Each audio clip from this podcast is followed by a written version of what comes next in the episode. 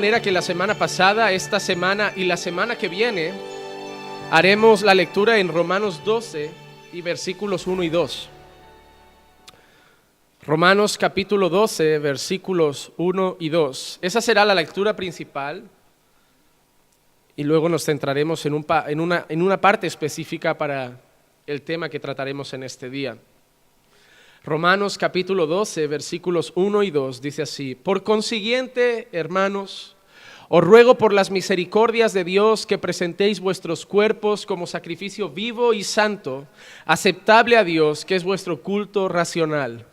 Y no os adaptéis a este mundo, sino transformaos mediante la renovación de vuestra mente, para que verifiquéis cuál es la voluntad de Dios, lo que es bueno, lo que es aceptable y lo que es perfecto. Un minuto de oración. Padre, te damos gracias por tu palabra, gracias por regalarnos este tesoro, Señor, para que podamos conocerte y para que podamos conocernos nosotros y saber cómo vivir para ti, para tu gloria. Te pido, Señor, que en este momento hables con tu iglesia, que a través de tu Espíritu Santo, Señor, obres en los corazones y, Padre, que esta palabra dé fruto en nuestra vida. Te pido, Señor, que seas tú edificando tu iglesia esta tarde, trabajando en tu iglesia en esta hora, Señor y transformándonos, Señor, para crecer a la imagen de Cristo. Y te pido todo esto en el nombre de Jesús. Amén, amén y amén. Pueden tomar asiento. Como anunciamos la semana pasada, estaremos exponiendo Romanos 12, 1 y 2 durante tres o cuatro domingos. Eh, tres o cuatro por el tema de que el cuarto lo estoy llevando en oración y no estoy seguro de si lo vamos a exponer. El primer domingo, el pasado, estuvimos hablando de conocer y hacer la voluntad de Dios. En base al final de este versículo, del versículo 2, donde dice, para que conozcáis cuál es la voluntad de Dios, lo que es bueno, lo que es aceptable y perfecto. Y la semana pasada nos centramos en ese asunto, en conocer y hacer la voluntad de Dios. En ese mismo pasaje habla de que tenemos que ser transformados mediante la renovación de, nuestro entendimiento. Y es por eso que el tema que trataremos hoy es renovar nuestra mente. La semana que viene, de otra parte del pasaje que dice, presentad vuestros cuerpos como sacrificio vivo, santo y aceptable a Dios, nosotros estaremos la semana que viene tratando ese tema, ser un sacrificio vivo, santo y aceptable a Dios.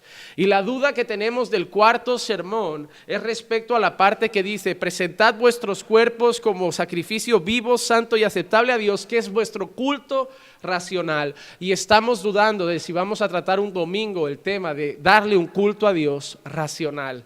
Y, lo vemos importante debido al tipo de cultos que estamos viendo en muchas iglesias, llenos de frenesí, de emociones descontroladas, de gente obsesionada por sentir cosas, por llegar casi a un éxtasis de emociones.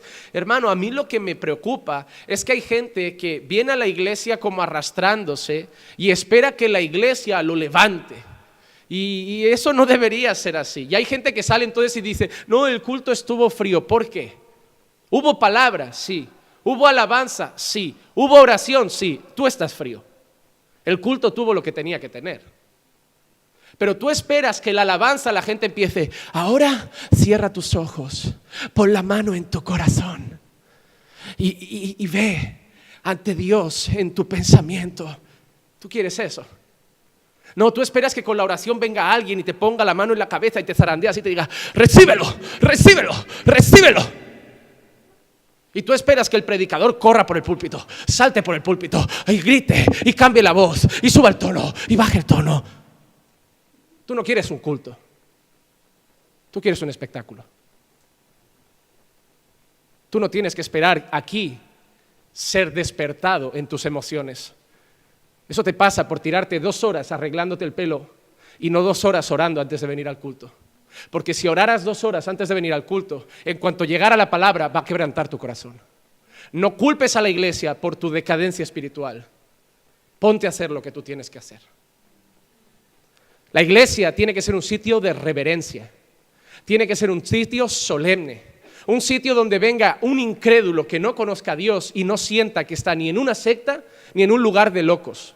Ah, no, pero es que la palabra dice que para el incrédulo e, estas cosas son locura. No está hablando del espectáculo, está hablando del Evangelio, Pablo. Está hablando que para el incrédulo lo que es locura es el Evangelio. Para el incrédulo lo que es locura es que el justo muera por los malos. Pero no del show. No del show. Dios es un Dios de orden. Dios es un Dios que, no es un Dios de confusión. La gente tiene que venir aquí y saber que esto es una iglesia, que se está predicando la palabra de Dios y que se respeta a Dios. Y no un sitio como lo que estamos volviendo en muchos lugares. Así que hermanos, si tú hoy te vas frío, el problema fue tuyo, porque ahora vas a oír la voz de Dios. Vas a oír la voz de Dios. Así que nos vamos a centrar en Romanos 12, 1 y 2. Y el tema que vamos a tratar hoy es concretamente centrado en el versículo 2 donde dice, y no os adaptéis a este mundo, sino transformaos mediante la renovación de vuestra mente, para que verifiquéis cuál es la voluntad de Dios, lo que es bueno, lo que es aceptable y lo que es perfecto. Pablo nos da unos detalles muy sencillos de entender. En el versículo 1, Pablo ha empezado diciendo, y lo ruega, Pablo no lo pide, ¿eh?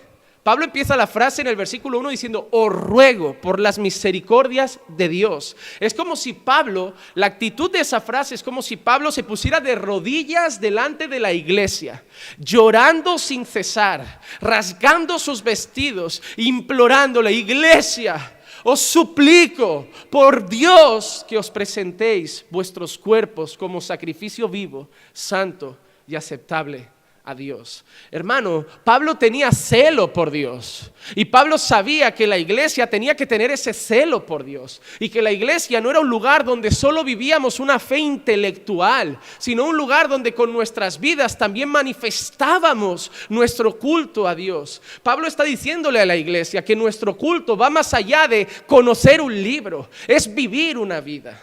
Pablo está enseñando a la iglesia que nuestra adoración no son canciones, es un estilo de vida obediente. Hermano, cuando tú eres tentado y soportas la tentación, eres un adorador. Cuando tú eres sacudido por una prueba y te mantienes firme en la prueba sin murmurar contra Dios, estás adorando a Dios. Cuando tienes la oportunidad de hacer trampas en la vida y, prefieres ser el, eh, íntegro y caminar rectamente, estás adorando a Dios. Porque de nada vale decir que eres un adorador porque cantas alabanzas, pero vives una vida de desobediencia. El adorador no es el que canta, el adorador es el que glorifica a Dios con todo lo que Él es. En tu trabajo tú puedes ser un adorador sin cantar. En tu matrimonio puedes ser un adorador sin cantar. En tu escuela puedes ser un adorador sin cantar. Porque cuando vives una vida conforme a la voluntad de Dios, te vuelves un adorador que lo adora en espíritu y en verdad. Y Pablo lo sabía. Y Pablo era un hombre que amaba a Dios de tal manera que quería ver la iglesia viviendo para la gloria de Dios. Quería que la iglesia exaltara a Dios con su vida. Y por eso les ruega por las misericordias de Dios que presenten sus cuerpos como sacrificio vivo. Dice, no os tenéis que dar latigazos, no tenéis que morir, no tenéis que ir a una cruz, no tenéis que, que ser torturados, tenéis que vivir una vida para su gloria. Presentad vuestros cuerpos como el sacrificio vivo, santo y aceptable a Dios. Y ahí entra en el segundo versículo y Pablo da unos detalles importantes. Número uno, Pablo dice, no os adaptéis a este mundo. ¿Cómo puedo presentar mi cuerpo de una manera santa, agradable y aceptable a Dios? ¿Cómo puedo presentar mi vida como una verdadera vida de adoración a Dios? ¿Cómo puedo glorificar a Dios con lo que yo sé? Número uno, no adaptéis a este mundo. No puedes decir que agradas a Dios si vives agradando al mundo. La Biblia dice, quien se hace amigo del mundo se constituye enemigo de Dios. La Biblia dice, no se puede servir a dos señores. O sirves a Dios o sirves a las riquezas. Cuando tú corres detrás del dinero, no estás agradando a Dios. Cuando tú corres detrás de los placeres, no estás agradando a Dios. Cuando tú corres detrás de tus sueños y propósitos, no estás agradando a Dios. Estás agradando a Dios cuando rechazas la manera de vivir de este mundo y vives una vida para su gloria. Lo primero que dice Pablo es, no os adaptéis a este mundo. La segunda cosa que dirá Pablo, que para no adaptaros a este mundo hay que hacer algo. Transformaos mediante la renovación de vuestra mente. ¿Y qué traerá eso? verificar cuál es la voluntad de Dios, lo que es bueno, lo que es aceptable y lo que es perfecto. Así que primer punto es, no os adaptéis a este mundo. Mira lo que dice Jesús en Juan capítulo 17, versículos 15 y 16. Jesús está intercediendo por sus discípulos y la oración de Cristo es, no te ruego que los saques del mundo. Mira lo que dice Jesús, no te ruego que los saques del mundo. Jesús está diciendo, no quiero que los lleves a lo alto de una montaña, no quiero que los pongas dentro de cuevas, no quiero que los alejes de la ciudad, no quiero que los lleves a otro planeta, no te ruego que los saques del mundo, sino que los guardes del maligno. Algunas traducciones dicen, sino que los guardes del mal. ¿Pero por qué? Porque mira lo que dice Jesús, porque ellos no son del mundo, como yo tampoco soy del mundo. Una vez alguien me dijo, tú también eres mundano. Y le dije, ¿por qué? Y me dice, porque vives en el mundo. Y le dije, ya, pero la definición bíblica de mundano no es quien vive en el mundo, es quien vive como el mundo. Yo soy como Cristo, yo estoy en este mundo, pero no soy de este mundo. La Biblia dice, cuando la Biblia nos habla a nosotros los creyentes, dice, os hablo como extranjeros y peregrinos. En el concepto de Dios, tú no eres ecuatoriano, tú no eres boliviano, tú no eres colombiano, tú no eres español. En el concepto de Dios, tú eres del reino de los cielos. Y estás en esta tierra de paso como extranjero y peregrino. Hermano, tú crees que tu primer lugar donde has estado emigrando es España, pero en tu país, si eres cristiano, ya eras un inmigrante, porque tú no eras de esa cultura, tú no eras de esa manera de ver la vida. Por eso cuando un cristiano se convierte no puede decir, yo soy así porque en mi país es así. Tú eres cristiano, tú estabas ahí, pero tú no eras de allí. Hay gente cristiana súper patriota que defiende su patria como si su patria fuera perfecta.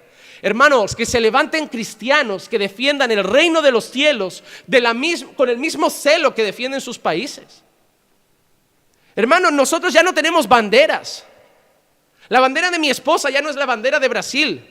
Yo no entiendo cómo gente brasileña vive peleando que si Bolsonaro, que si este, que si aquello. Como si los otros... Hermano, dejen de pelear por política. Dejen de pelear por si derecha o izquierda. Dejen de pelear por si qué bueno ha llegado la derecha y ahora va a poner orden en las cosas. Dejen de pelear por eso. Les voy a decir una cosa, aunque llegue Donald Trump a cambiar algunas cosas, gloria a Dios que defenderá la familia. Aunque llegue Bolsonaro y rompa con la ideología de género y muchas cosas, gloria a Dios. Aunque llegue otro presidente, gloria a Dios. Pero te digo una cosa, el mundo es mundo. El pecado va a seguir. La pornografía va a seguir, la prostitución va a seguir, la ideología de género no va a acabar, la transexualidad va a seguir, la adopción de homosexuales va a seguir, los matrimonios homosexuales van a seguir, todo eso va a seguir. Va a seguir y va a ir de mal en peor, entre la derecha o entre la izquierda. Dejen de verlos como un Mesías que viene a, instaurar la fe y la, justicia en el mundo. No lo van a hacer. En dos días, en estos grandes políticos van a haber noticias de corrupción y cosas también. Lo van a ver. Gloria a Dios que van a poner freno. Yo creo que es la mano de Dios poniendo freno a mucha cosa podrida que hay en el mundo. Pero va a seguir. Va a seguir porque esa tierra ahora mismo la gobierna el maligno. Gobierne quien gobierne. Satanás gobierna esa tierra. Es el príncipe de este siglo. Y nosotros no tenemos que pelear por si derecha o izquierda, dependencia o independencia, España unida o Cataluña independiente. Esa no es mi lucha. Mi lucha es que el mundo conozca a Jesucristo, que su constitución sea su palabra y su tierra sea el reino de los cielos. Esa es mi lucha. Yo voy a perder tiempo hablando de política. Esta es mi política. Esta es mi ley. Esta es mi constitución. Y este es mi presidente. Y este es mi rey. A él voy a defender. Ni, patria, ni bandera, ni nacionalidad, nada. Esta es mi patria. Esta es mi constitución. Y esto lo voy a defender. Con uñas y dientes. ¿Por qué? Porque estamos en este mundo. Pero no somos de este mundo. No somos de este mundo y nunca lo seremos.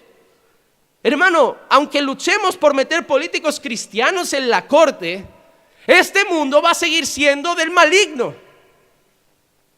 No vamos a volver este mundo cristiano poniendo un político cristiano. No, no, no va a pasar. No va a pasar. Vamos a frenar cosas, sí, pero el mundo sigue siendo del maligno. Nosotros no somos de este mundo. La Biblia constantemente nos dice, poned los ojos en las cosas de arriba y no en las cosas de la tierra. Pierden demasiado tiempo pensando en cosas pasajeras y terrenales. Empiecen a pensar en las cosas eternas. No piensen en divertirse un rato, piensen en la gloria eterna que les espera. Pongan sus ojos en Jesús, piensen en la eternidad. Aquí somos, ¿qué? 30, 50, 80 años que viviremos. Se va a ir. Pensemos en lo que nos espera, mucho más. Una eternidad gloriosa. Hermano, tú no estás aquí. Miren lo que me, preocupa. Muchos de aquí son inmigrantes, ¿verdad? Dígame la verdad, muchos vinieron para decir, voy a trabajar tres, cinco años y no voy a vivir. Me voy a meter en una habitación, voy a pagar lo menos posible, voy a vivir sin nada, con ropa prestada si hace falta, con comida a la justa y voy a ahorrar todo lo que pueda para volver a mi casa y ahí vivir la vida. Ese era el plan de muchos. Tú estás en la tierra de la misma forma. Eres cristiano, ¿sabes para qué estás aquí? Tendrías que pensar, yo estoy en la tierra, pero yo voy a volver a mi casa. Entonces en esta tierra yo voy a trabajar, voy a comer lo justo, voy a disfrutar lo justo, no voy a gastar en fiesta, no voy a gastar en nada, solo voy a trabajar para mi Señor. Y mañana voy a vivir mi vida gloriosa en la eternidad.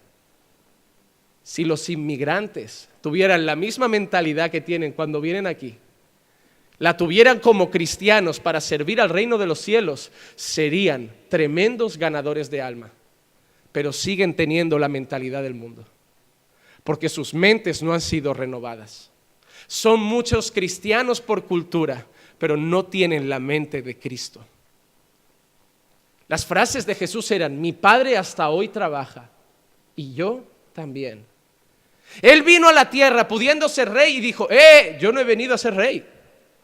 Yo he venido a trabajar. Yo he venido a servir. ¿Qué hizo Jesús todos los años que estuvo en la tierra? Servir. ¿Se construyó casas? No. ¿Se compró un burro? No. ¿Viajó por el mundo? Si no era para predicar, no. Porque el foco de Jesús es bajo, trabajo, hago mi obra y vuelvo a casa. Ahora somos hijos de Dios. Esa debería ser nuestra mentalidad. Estoy en la tierra, hago mi labor y vuelvo a casa debería ser la mía, pero debería también ser la tuya. Ah, pero es que tú eres pastor, yo no. No, tú eres un siervo. No necesitas ni ser pastor, ni ser maestro, ni ser evangelista, ni ser nada, ni misionero. Puedes servir a Dios siendo un zapatero, siendo un médico, siendo un arquitecto, siendo un taxista. La cuestión es vivir para Él. Pero ¿a qué inviertes tu tiempo libre? ¿A qué dedicas tus horas libres? ¿A conocerlo más? ¿A leer más la palabra? ¿A orar más o a entretenerte más? Lo primero que Pablo está diciendo es, no os podéis adaptar a este mundo. No os podéis adaptar a este mundo. ¿Por qué no nos podemos adaptar a este mundo? Número uno, porque Jesús dice que no somos de este mundo. Y número dos, miren lo que Pablo dice en 2 de Corintios capítulo 4 versículos 3 y 4. Y si todavía nuestro evangelio está velado, para los que se pierden está velado, en los cuales el Dios de este mundo, hay un Dios en este mundo no es Dios, pero hay un Dios en este mundo, ha cegado el entendimiento de los incrédulos para que no vean el resplandor del Evangelio, de la gloria de Cristo, que es la imagen de Dios. Número uno, no podemos adaptarnos a este mundo porque este mundo no es nuestro, no somos de este mundo. Y número dos, no podemos adaptarnos a este mundo porque este mundo está gobernado por un Dios, el maligno, el que ha cegado a todos los incrédulos, para que no vean el Evangelio de la gloria de Cristo, que es imagen de Dios. Hermanos, si a ti te gustan las cosas del mundo, deberías preguntarte si te gustan las cosas gobernadas por Dios o sientes placer en cosas gobernadas por Satanás. ¿Qué, ves de placer en ver una novela? En este mundo las, las novelas causan furor, pero a ti ¿qué te parecen? ¿Traición? incesto, violencia, maltratos, gritos, mal vocabulario, palabras vulgares. Tú no eres de este mundo. Y claramente ese tipo de contenido visual no honra a Dios. Es fruto del pecado y del maligno. Tú deberías desecharlo. ¿Qué piensas de la música? No, es que a mí me gusta el reggaetón, seguro. Te digo frases de canciones como vamos a ser felices los cuatro. O más antiguas, dame más gasolina. Hermanos, si tú ves lo que canciones como con niñas que tendrán 20 años, canciones como a mí me gustan mayores que no me quepan en la boca, y eso lo escucha tu hija de 12 años, y mañana se lo cantará su profesor, ven profesor, que a mí me gustan mayores que no me quepan en la boca. ¿Tú crees que eso es de Dios? ¿Tú crees que eso honra a Cristo? ¿Tú crees que eso en tus oídos glorifica a un Dios santo, santo, santo? La Biblia no dice que el reggaetón sea pecado, pero la Biblia dice que todo lo puedes, pero no todo te conviene, ni todo te edifica. Ve dónde están llegando las letras de las canciones. Ve dónde están llegando los programas de televisión. Gran hermano, Big Brother, Gente que va a una casa y que es capaz, que aunque sea con cámaras, taparse simplemente con un edredón y tener sexo, avergonzando así a su familia, a padres que estarán viendo a sus hijas ahí. En España yo veía a mi hermana viendo un programa que se llamaba Hombres, Mujeres y Viceversa. ¿Saben de qué consistía ese programa?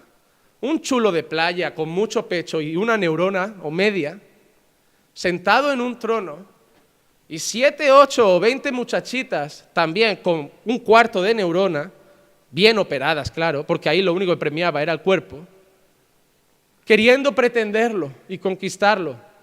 Él tenía citas con todas ellas, se besaba con todas, hacía lo que quería con todas y ellas ni, tranquilas, lo único que querían es llevárselo a ellas. Y lo mismo luego con una mujer pretendida por hombres. Un programa así honra a Dios. Hermano, claramente Dios ya no está gobernando este mundo. Es el maligno, es el pecado, es la carne. Son las pasiones lascivas y desordenadas de nuestra naturaleza pecaminosa. Y tú no puedes deleitarte con eso. Si eres cristiano, no puedes sentir ni risa, sino vergüenza, asco y pena de ese tipo de programa. Ver a esas muchachas y decir, ¿cómo te humillas tanto? Niñas, niños, hermano, no somos de este mundo. Y no podemos adaptarnos a este mundo, porque este mundo no vive conforme a los patrones de Dios, no vive conforme a la voluntad de Dios, no agrada a Dios, al contrario es rebelde a Dios, odia a Dios, da la espalda a Dios. Tú no puedes ser amigo de este mundo. Y es lo primero que dice Pablo, no os adaptéis a este siglo, a este mundo. Muchas mujeres llegáis a la iglesia y decís, es que esta iglesia es machista, es que Dios es machista. ¿Y sabes por qué lo dices? Te digo una cosa, si hubiera sido mi abuela la que entrara por esa puerta, no lo diría. Pero lo dices tú porque tu siglo, tus tiempos te han dicho que eso es machismo. Y ahora tú dirás, sí, pero tu abuela era tonta, la engañaba. Para tu abuela ser mujer era cuidar del marido y de los hijos. Y para Dios también. Ya, pero ahora vivimos en otro tiempo. No os adaptéis a este siglo. No os adaptéis a este mundo. ¿Quién te ha dicho que los tiempos avanzan bien? Hermano, el mundo lo primero que nos está haciendo pensar, estas calles, ¿sabes qué nos están haciendo pensar? Que lo antiguo es malo y lo moderno es bueno. Que, lo, que nuestros padres, nuestros abuelos y bisabuelos eran todos unos tontos, analfabetos, que no tenían nada de idea de la vida y que ahora nosotros sí estamos poniendo todo en orden. Ahora el hombre abajo y la mujer manda. ¿Has visto las manifestaciones feministas? Mujeres desnudas, gritando como animales en celo, todo pintadas con frases por el cuerpo. ¿Esos son mujeres? Tú ves a ver la historia del feminismo. Y ves a estudiar un poco de las primeras feministas, mujeres vestidas con decencia, como señoras, inteligentes, no gritaban, universitarias, bien capacitadas, que lo único que proclamaban era igualdad. ¿Queremos votar también? ¿También queremos tener acceso a puestos de trabajo dignos y, y los mismos salarios? Estas señoras no piden eso. Estas señoras no piden eso. Estas señoras han perdido la noción, han perdido la razón y son pura ilógica, animal, instintiva. Que yo creo que en vez de honrarlas, deberían sentir ustedes vergüenza de que esas mujeres las representen. ¿Saben cuál es la mujer que las representa? La Biblia dice, vestíos con modestia y pudor, como hacían las santas mujeres de Dios en el pasado. La Biblia dice que respetéis a vuestros maridos. Dice, como Sara, que llamaba a Abraham mi Señor. Ah, pero si no te gusta, tu problema no es con Juan Manuel, tu problema no es con caminando por fe, tu problema es con Dios. Y por eso lo que Pablo está diciendo es, si no quieres vivir como este siglo, tiene que pasar algo aquí, en tu cabeza. Porque hay mucha gente que viene a la iglesia y yo doy pasajes bíblicos y pasajes bíblicos y textos bíblicos y se acaban yendo porque dicen, no lo acepto. Pero que tú no lo aceptes no significa que no sea palabra de Dios. Y yo entiendo que no lo aceptes porque tú vienes de un mundo que te ha marcado la cabeza. Y por eso Pablo dice, para que no se adapten a este mundo, tienen que ser transformados aquí arriba. Hermano, la batalla por una vida cristiana plena está en la mente. Si yo entiendo a Dios aquí, voy a vivir conforme a Dios. Pero no importa que yo tenga a Dios en un libro, si yo no lo acepto en mi mente, no voy a vivir conforme a su palabra. La palabra de Dios dice que el hombre debe amar como Cristo amó a la iglesia, pero mi mente me ha enseñado que yo soy macho y lo único que tengo que hacer es traer dinero a casa y yo mando. Hasta que yo no entienda la palabra y mi mente sea renovada, no voy a amar a mi esposa. Voy a creer que trayendo dinero a casa ya estoy haciendo mi labor de hombre. Por eso tienes a malos hombres, porque son buenos para el mundo, pero malos para Dios, que te dicen, yo lo he hecho bien, a mi casa no le ha faltado nada. ¿Cuántos hombres creen que son hombres porque dicen, a mi casa no le falta nada? Hombres que creen que porque su mujer y sus hijos tienen comida, ropa y un techo, ya son hombres. Pero tu perro también tiene comida, ropa y un techo. Y eso no te hace hombre. Comida, ropa y un techo se le da hasta un animal. Lo que tu mujer necesita es amor. Lo que tu mujer necesita es un liderazgo espiritual. Lo que tu mujer necesita es palabra de Dios. Lo que tu mujer necesita es apoyo. Lo que tus hijos necesitan es tiempo. Es hacer la tarea con ellos. Es hablar con ellos. Es caminar con ellos. Entonces empezaremos a hablar de ser un hombre. Pero tu mente tiene que cambiar para que te quites de tu mente la idea de hombre que tenías y pongas en tu mente la idea de Dios que tienes que poner. Las mujeres igual. Yo soy una mujer, yo tengo que ser independiente. Yo me he casado, pero no es mi dueño. Yo no tengo que decirle dónde voy, dónde... Sí. Si tu mujer sale de casa y no te dice ni dónde va, cierra la puerta con llave y déjala por dentro para que cuando quiera abrir ella por fuera no pueda. La dejas esa noche ahí fuera reflexionando. Y al día siguiente habla y, con mucho cariño le dices, ahora ven y vamos a hablar. No creo que esté muy simpática, pero yo soy hombre, yo no me he casado para rendir cuentas a nadie. Yo soy yo, me he casado, pero yo soy independiente. Casado independiente. Casado independiente. Quédate soltero, majo. Porque casado es lo independiente no existe. Puedes tener 30, 40 o 50 años, estás casado, a la que salgas por la puerta tienes que decir dónde vas, con quién vas y a qué hora vuelves. En caso de que tardes 10 minutos, tenemos que llamar a los geos, a los SWAT y a, donde haga falta para decir, yo sé que fue a tal sitio con tal persona y tenía que estar aquí a esta hora. Ya tengo información para que empiecen a buscar. Así va un matrimonio. Se rinde cuentas. Se explica lo que voy a hacer se explica con quién voy a estar. Y si a la otra persona no le parece bien, a veces agacho la cabeza y lo dejo para otro día. Eso es matrimonio. Ah, en el mundo no. Por eso ya no se casan. Por eso solo viven juntos. Porque ya no se casan, ¿sabe para qué? Bueno, prefiero no casarme porque si mañana sale mal el divorcio es un rollo. Es una, entonces no nos casamos, vivimos juntos, que es lo mismo. No. Por eso muchos llegáis a la iglesia y dicen, mira mi marido, marido, estáis casados. Bueno, no, pero tenemos un hijo, llevamos 20 años viviendo juntos. Estáis fornicando desde hace 20 años. No lo llames marido, ante los ojos de Dios no es tu marido. El mundo te ha dicho que vivir juntos es estar casados. No, para Dios no es eso. Para Dios estar casados es un pacto. Es una promesa, es una unión simbolizada con una alianza. ¿Sabes por qué? Porque no tiene fin. Empieza en la tierra y acaba con la muerte. Para Dios eso es un matrimonio. Ah, pero ¿y si sale mal? Con Dios no va a salir mal. Si Él es cristiano y ella es cristiana, adelante con todo. Es así, hermano. El mundo piensa así, pero tú tienes que renovar tu mente. Como madre, como padre. la Biblia está llena de consejos para una vida bendecida, que no la tenemos muchas veces porque nuestra mente no acepta el consejo de Dios, porque todavía tenemos una mente mundana. Por eso lo primero que Pablo dice, no os adaptéis a este mundo.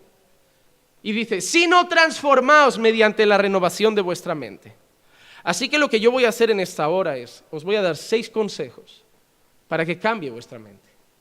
Ya, como dije el martes en el estudio bíblico, si no los queréis hacer es vuestro problema, pero yo os voy a dar seis consejos que os ayuden a cambiar vuestra mente. A mí me ayudaron, porque recuerdo que yo empecé también joven en los caminos del Señor. Quizá con 19 años empecé a escuchar de Dios. ¿Crees que voy a aceptar las cosas de Dios con 19 años? Un joven que para él la homosexualidad era normal, la droga era normal, salir era normal, emborracharse era normal, empezar a aceptar las cosas como no normales, tiene que tener una mente renovada. Y eso me ha llevado muchos años. Hasta hoy la sigo renovando. Hasta hoy. Y tú también vas a tener que renovarla cada día. Pero te voy a dar consejos para que puedas ir renovando tu mente cada día más. El primer consejo para esta gente que luego se lleva esto a casa y lo sigue leyendo durante la semana es poner la mira en las cosas de arriba. Poner la mira en las cosas de arriba. Colosenses 3.2, el apóstol Pablo dice, poner la mira en las cosas de arriba y no en las de la tierra. No puedes renovar tu mente si vives pensando en las cosas de aquí abajo. ¿Qué ocupa tu mente? ¿Dónde voy a vivir? ¿Cuándo vuelvo a mi país? ¿Mi casa? ¿Mis deudas? O sea, tu mente está invadida de las cosas de abajo. No va a estar renovada nunca. ¿Cuánto tiempo piensas en la eternidad? ¿Cuánto tiempo piensas en la segunda venida de Jesús? ¿Cuánto tiempo piensas en la palabra de Dios? ¿Cuánto tiempo meditas en la ley de Dios? ¿Recuerdas el salmista que en su ley medita de día y de noche? ¿Cuánto tiempo piensas en Cristo? ¿Cuánto tiempo piensas en tu iglesia? ¿Cuánto tiempo piensas en tus pastores, en tus hermanos, en tu familia? ¿Cuánto tiempo piensas en lo que te espera arriba? ¿Cuánto tiempo piensas en las cosas de arriba? ¿Cuánto tiempo piensas en las almas perdidas? No, trabajo, oh pastor, es que el trabajo, oh pastor, es que la deuda, oh pastor, es que el piso, todo ahí, todo ahí, todo ahí. Luego llegas abatido, arrastrándote, estoy mal, pastor. Claro, ¿cómo vas a estar bien? Si solo tienes la cabeza aquí en las cosas de la tierra y estas cosas están mal. La primera manera de renovar mi mente es empezar a dejar de pensar un poco en esto y pensar un poco en aquello. ¿Y sabes por qué no dejas de pensar en esto? Porque todavía no crees en Dios. No, no, yo tengo fe, no tienes fe. Porque alguien que vive preocupado en lo de abajo no cree que Dios tiene todo bajo control. Porque si tuvieras fe en un Dios soberano y todopoderoso, estarías descansando pero estás agobiado porque en el fondo de tu corazón no crees que Dios tiene todo bajo control. Porque hermano, cuando crees que Dios tiene bajo control, llega el cáncer y descansas. Llega el problema y descansas. Porque yo creo en Dios. Así que yo voy a seguir mirando arriba, poniendo la mente en las cosas de arriba, porque sé que las mías de aquí, Dios las tiene bajo control. Dios las tiene bajo control. La primera manera de renovar mi mente es pensar en las cosas que no son de la tierra. Es poner mis ojos en las cosas de Dios. Hermano, en tres semanas sabes que a veces no trabajas y no vienes a los cultos. Te quedas en tu casa, llenándote de tele, de Facebook, de YouTube. No, hermano, ven a llenarte de Dios, ven a pensar en las cosas de Dios, comparte con el pueblo de Dios, camina con la gente de Dios, habla con siervos de Dios, pon tus, los ojos en las cosas de Dios. Céntrate en las cosas de Dios. Hay gente que dice, pastor, mira, mi, hijo se ha vuelto un radical, sale de la iglesia, llega a casa y lo único que hace es ensayar alabanzas porque un día quiere estar en el grupo de alabanza y luego se pone una prédica, solo sale luego para comer, no sale a la calle y te quejas de ese hijo. Te quejas de un hijo que lo único que tiene en la cabeza es Dios, Dios, Dios, quiero servir a Dios, quiero conocer a Dios, quiero cantar a Dios, quiero alabar a Dios. Da gracias por ese hijo. No cometas el error de decirle como algunas madres, no, ve la luz del día, sal a la calle. ¿Quién le espera en la calle? Hoy en día lo más peligroso es decirle a un hijo, sal a la calle. A lo mejor no lo matan, pero las compañías te lo destrozan. No, hermano, da gracias si tienes un hijo que solo piensa en Dios. Da gracias si tienes una esposa que solo piensa en Dios. Oh, pastor, es que mi esposa se levanta por la mañana y lo único que hace es poner una prédica en alto y encima de un predicador así chillón, de buena mañana a las nueve ya, hay uno gritando, gritando, gritando, y si no, alabanzas a todo volumen. Da gracias por esa mujer que está llenando tu casa de las cosas de arriba, que está llenando tu casa de las cosas de Dios. Qué triste, ¿no es esa casa que hay silencio y cada uno está con su móvil? Qué triste es esa casa que desayunan por separado, cada uno en su habitación. Qué triste es esa casa que lo que está encendido por la mañana es la tele y cualquier programa barato y sin, sin ningún tipo de contenido edificante. Eso es una casa triste. Una casa que todo el mundo quiere cantar a Dios, escuchar a Dios. Eso no es fanatismo, eso es amor. Estar enamorado de Dios pienso en Él por la mañana, pienso en Él por la tarde, pienso en Él por la noche. Tengo una Biblia en el coche para, hasta en el semáforo, tengo 10 segundos, quiero leerle de Él. Llevo alabanzas en el coche, llevo la Biblia en audio en el coche porque no me quiero separar de Él. ¿Cómo renovarás tu mente si no pones tu mente en las cosas de arriba? La primera cosa que tienes que hacer es poner tu mira en las cosas de arriba. Pasas demasiado tiempo eh, ocupado en cosas de abajo en cosas de abajo. Ah, es que tengo deudas. ¿Deudas de arriba? Porque te digo una cosa, no conozco a nadie endeudado con el cielo, pero todos se endeudan con la tierra. Cuando la Biblia le dice al cristiano ¿qué? no debáis nada a nadie, a no ser el amaros a vosotros mismos. Ya, pero tuve que pedir una deuda. Una deuda es lo que uno hace cuando pide un dinero para hacer algo que Dios no le ha pedido que haga.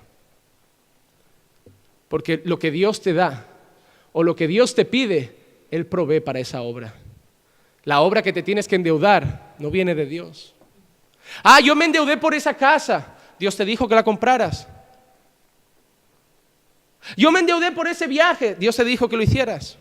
Yo me endeudé por ese coche. Dios te dijo que lo compraras. ¿O era tu deseo de crecer en la tierra que te endeudó?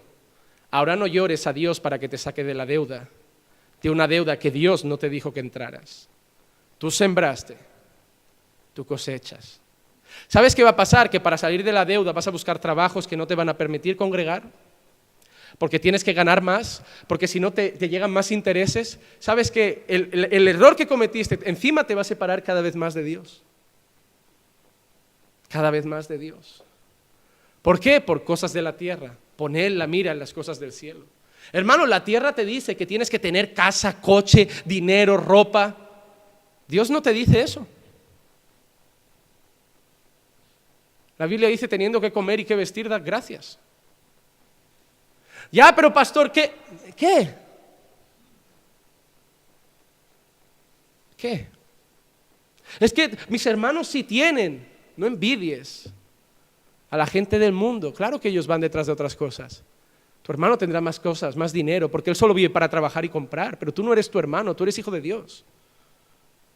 A veces la presión familiar os puede. Tu familia no va a entender que tú eres cristiano y no corres detrás de esas cosas. No lo va a entender. Pero tú tienes que poner la mira en las cosas de arriba.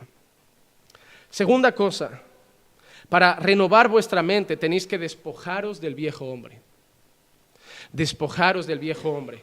Efesios 4, 22 al 24 dice que en cuanto a vuestra anterior manera de vivir, anterior manera de vivir, os despojéis del viejo hombre que se corrompe según los deseos engañosos y que seáis renovados en el espíritu de vuestra mente y os vistáis del nuevo hombre, el cual en la semejanza de Dios ha sido creado en la justicia y santidad de la verdad.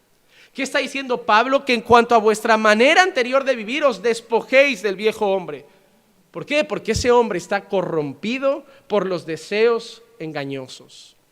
Hermanos, si a ti te encontraran tus amigos de la, de la escuela, ¿habría cambio en tu vida notable para decir cómo has cambiado?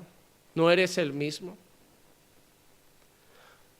Hermano, a mí a lo mejor me hubieran encontrado con pelo muy largo, tenía mis siete pendientes en las orejas, mi pendiente en la ceja, mi pendiente en el labio, escuchando heavy, mis pantalones pitillo, mi cinturón así de tachuelas, mis camisetas ajustadas negras, mi ojito tapado, odiando la iglesia, la religión y todo, siendo a un antisistema.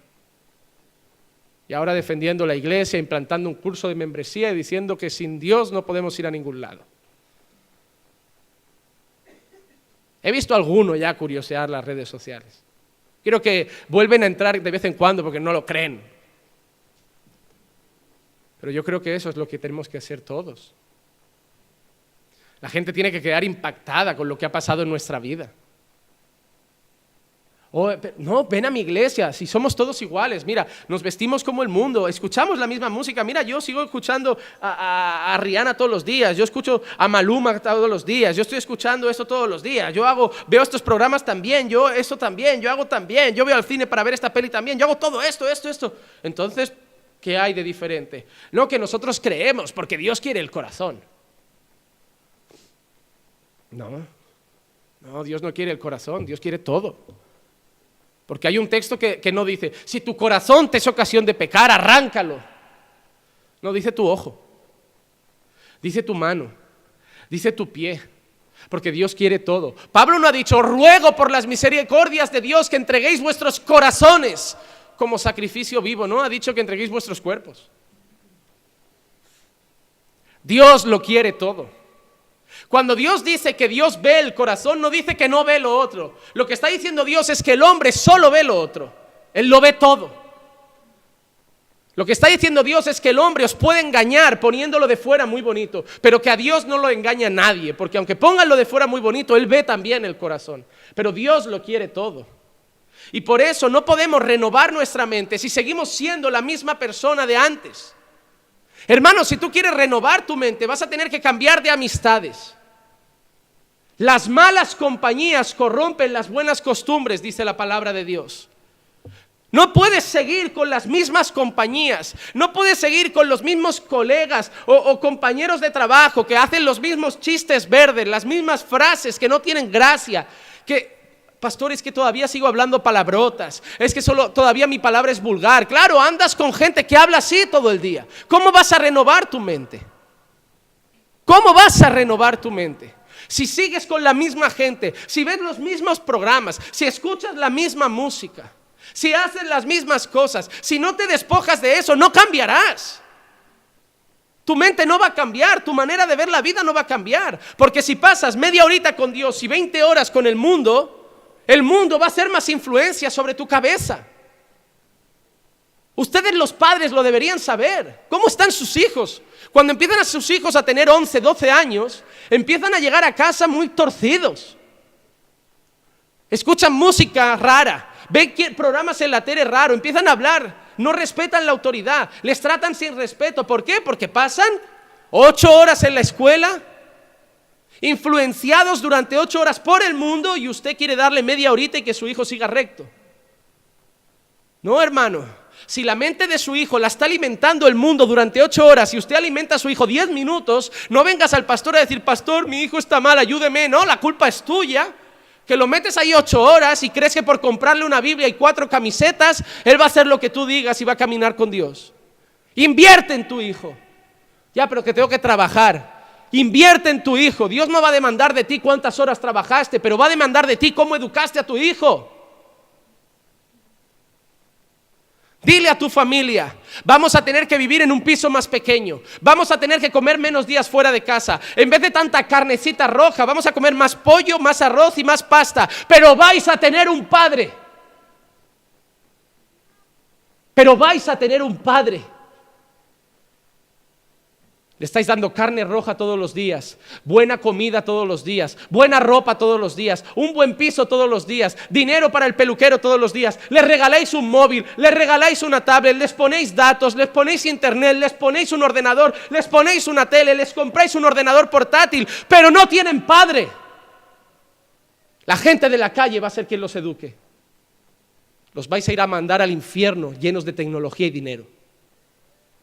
No, dile a tu hijo, no hay dinero para otro móvil, no hay dinero para tanto restaurante, ya no podemos salir a comer tanto fuera, hay que vivir con menos, pero vais a tener un padre y vais a tener una madre. Porque eso, eso es poner la mira en las cosas de arriba, eso es pensar como Dios piensa. Eso es pensar como Dios piensa. Hermanos, es así, ¿eh? Es, es así. Te puede doler, pero sabes que es así. Sabes que es así. Y no vas a cambiar tu mente si no te despojas de lo viejo. Tercer consejo para renovar tu mente. Para renovar tu mente tienes que saber escoger en qué pensar. Parece ilógico, pero haz caso. Tienes que saber escoger en qué estar pensando. Mira lo que dice Filipenses 4:8. Por lo demás, hermanos, todo lo que es verdadero, todo lo digno, todo lo justo, todo lo puro, todo lo amable, todo lo honorable, si hay alguna virtud o algo que merece elogio en esto, meditad. Reina Valera dice, en esto pensad. Pablo te está diciendo hasta en lo que tienes que pensar. Mira cómo es Dios de perfecto que para que te vaya bien, Dios te está diciendo hasta en lo que tienes que pensar. Y Dios te dice que pienses en lo que es verdadero, en lo que es digno, en lo justo, en lo puro, en lo amable, en lo honorable, en lo que tiene virtud o merece elogio. En eso tienes que pensar. Uy, pastor, últimamente lo veo con otros ojos. Ya no lo veo como antes, siento rabia de usted. ¿Es puro? No. ¿Es digno? No. ¿Es verdadero? No. ¿Es amable? No. ¿Es, ¿Es honorable? No. ¿Hay virtud en ello? No. ¿Merece elogio? No. Quita eso de tu mente, no viene de Dios. Ah, es que no veo a la hermana igual, estoy enfadado, me como la cabeza con eso. Eh. Lutero dijo una cosa, no puedo evitar que los pájaros revolen sobre mi cabeza pero puedo evitar que hagan nido en ella. Yo no puedo evitar que un pensamiento venga a mi mente, pero puedo decidir si quiero que se quede. Y tú tienes que empezar a controlar en lo que piensas. Pasas noches sin dormir porque te comes la cabeza. Vives amargado porque te comes la cabeza. Hay gente que da rabia tenerla al lado, hermano. Siempre es queja, siempre agobiado, siempre con prisa, siempre estresado, siempre Entran ganas de decir, a ver si le da el infarto ya y se calma. ¿Por qué? Porque solo está pensando en qué? En cosas malas. En lo malo de la vida. Vienen a la iglesia. No voy a la iglesia porque la iglesia tiene hipócritas y gente buena. No, porque la iglesia, la gente no busca a Dios. Hay algunos que sí. No me voy a casar, ¿por qué? Porque el matrimonio es difícil y bueno. El matrimonio es así, también tiene cosas buenas.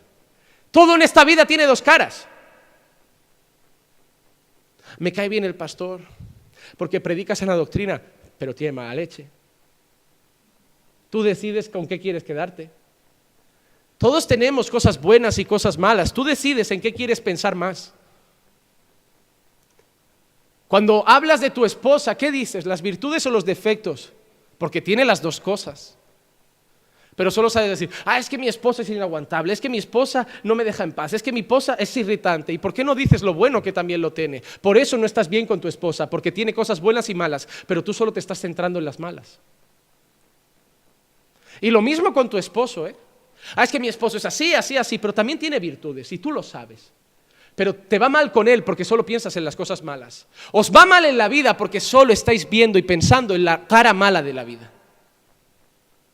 Ah, es que España es difícil. ¿Difícil para qué? ¿Ves a Venezuela? Te invito a ir a Venezuela. El reino de la democracia y la abundancia. Vuelve a casa, amigo mío, antes de quejarte de España. Yo no entiendo cómo gente que sale de allí viene aquí y se queja. ¿Se queja por qué? Porque hay europeos más ricos, sí. Yo soy español y puede ser que el 85% de la población tenga más dinero que yo y no me voy a quejar. tengo un techo, tengo comida. Y tengo algo que me he dado cuenta que es más importante que el techo y la comida. Tengo salud.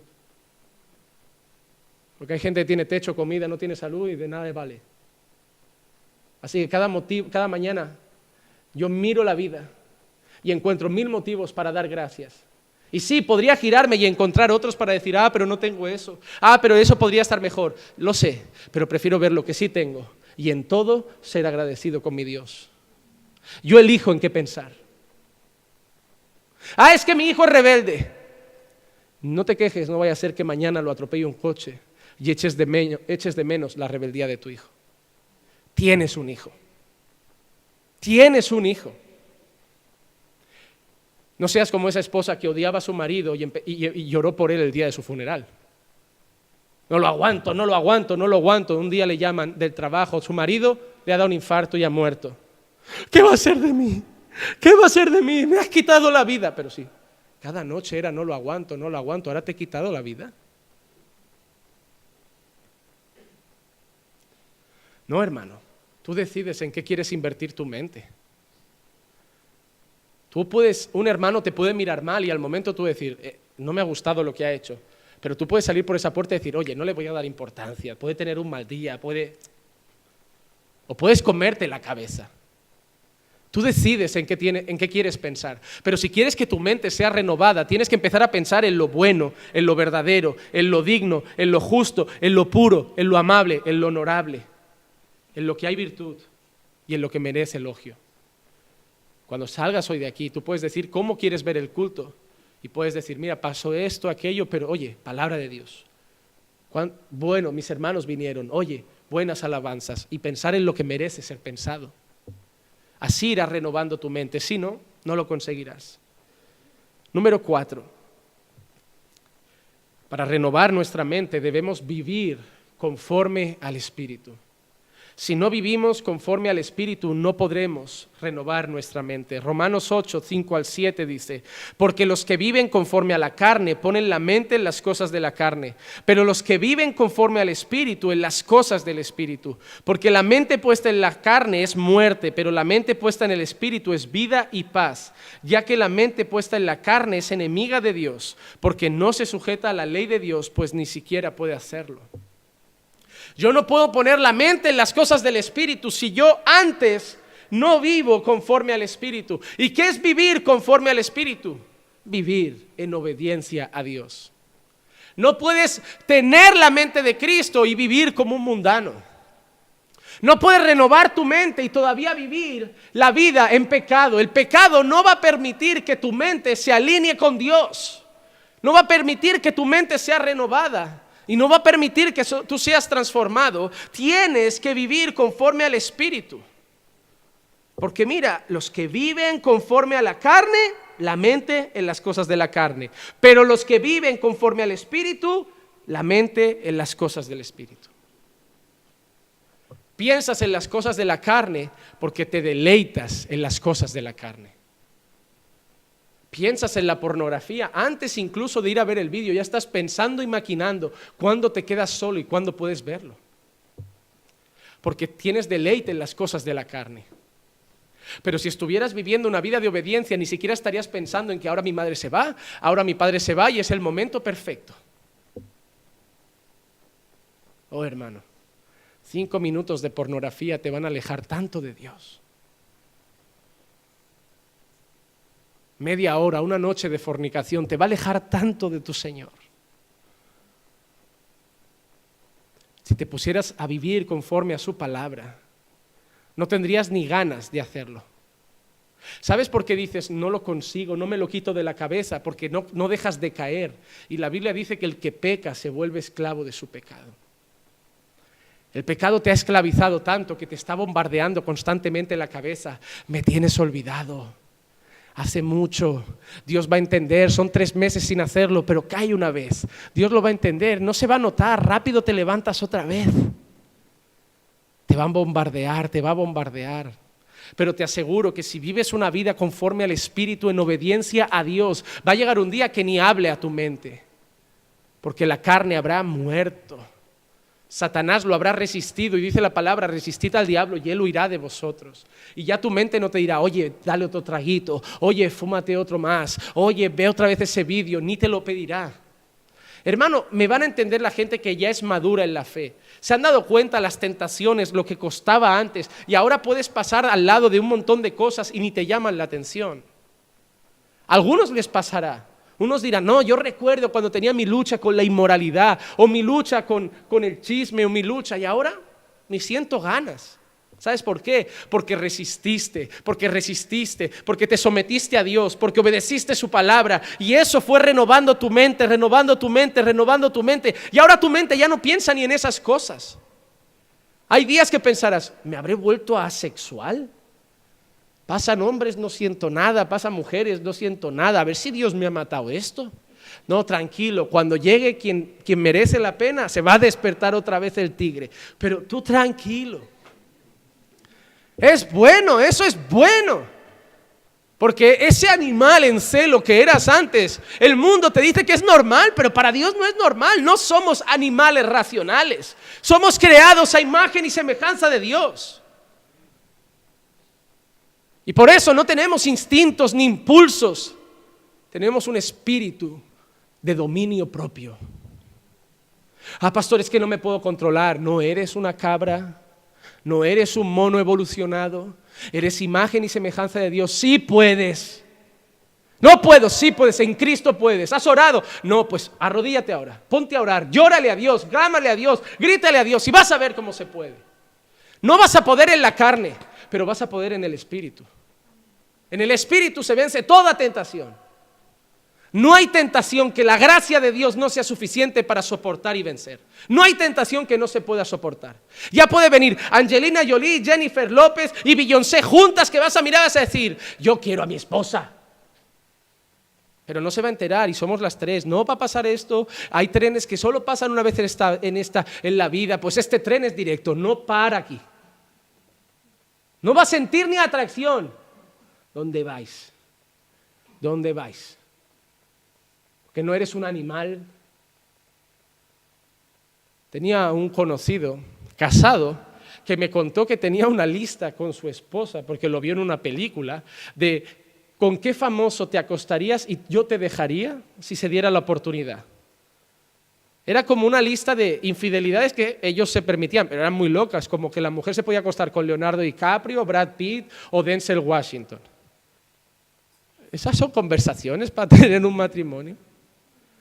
Solo falta que venga de gira aquí Denzel Washington a anunciar una peli y tenga la oportunidad la señora. No, hermano. El mundo piensa en la carne, piensa con quién la engañaría, con quién no la engañaría. El creyente piensa con una y para toda la vida.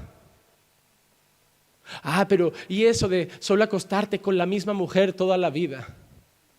Pasé 20 años soltero, no me acostaba con ninguna y ahora tengo una para siempre. Eso es una victoria. Con una para toda la vida. No hay mejor tesoro. No hay mejor tesoro. ¿Quieres volver al mundo? ¿Qué placer te da una mujer que no te conoce? Hoy el mundo está muy raro, ¿eh? Hoy tocan donde no tienen que tocar, hacen cosas que no tienen que hacer. A lo mejor vas a tener placer y acabas enfadado esa noche. Pero tu mujer ya sabe lo que te gusta, lo que no te gusta donde te hace cosquilla y donde te molesta.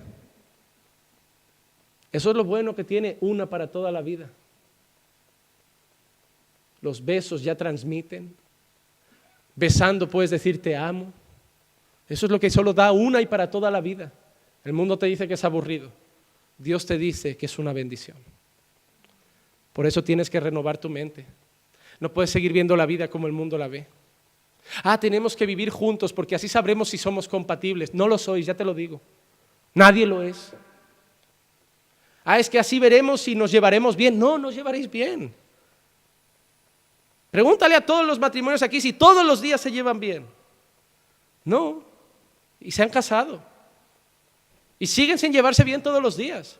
Pero es que no me llevo bien todos los días ni con mi madre, ni con mi padre, ni con mi hermana. Eh, no me llevo bien todos los días, a veces ni conmigo mismo. Hay días que yo no me aguanto, que si pudiera yo me iba de aquí. Porque somos humanos. Pero ¿qué pasa? También somos cristianos. Misericordia. amor, gracia, perdón hasta 70 veces 7. Eso es. Número 5, solo me quedan dos consejos más. Salmo 51, 10 dice, crea en mí, oh Dios, un corazón limpio y renueva un espíritu recto dentro de mí. Si queremos ser renovados por dentro, tenemos que pedírselo a Dios.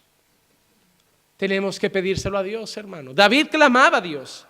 El otro día, el, jueves de oración, lo veíamos. David diciendo, no, Dios me ha dado conforme a mi justicia, yo soy bueno y por eso Dios me ha dado victoria y he matado a todos mis enemigos. David se creía bueno, se creía íntegro, se creía justo, se creía puro, pero en el Salmo 51, después del pecado que cometió y de todo lo que pasó, se dio cuenta que era pecador y le pidió a Dios que, Señor, dame un corazón limpio y renueva un espíritu recto dentro de mí. Hermano, pídeselo a Dios y Dios te lo va a dar. ¿Sabes lo que a lo mejor no te da un coche. ¿Sabes lo que a lo mejor no te da una casa? A lo mejor no te da dinero. A lo mejor no te da ropa de marca. Pero todo lo que le pidas para su gloria, Él te lo va a dar.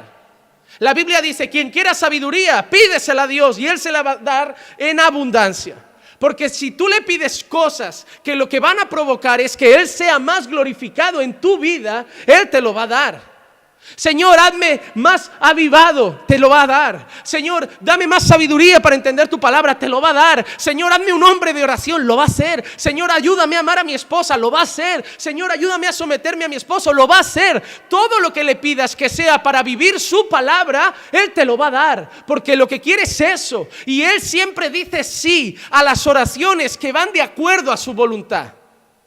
La Biblia dice que Dios dice no a las oraciones que no van de acuerdo a su voluntad. Pedís y no recibís porque pedís mal. Pedís para vuestros deleites. Pero pedir sabiduría no es para mi deleite. Pedir un espíritu recto no es para mi deleite. Pedir un corazón puro no es para mi deleite. Es para su gloria. Y si es para su gloria, Dios va a decir, amén, te lo doy.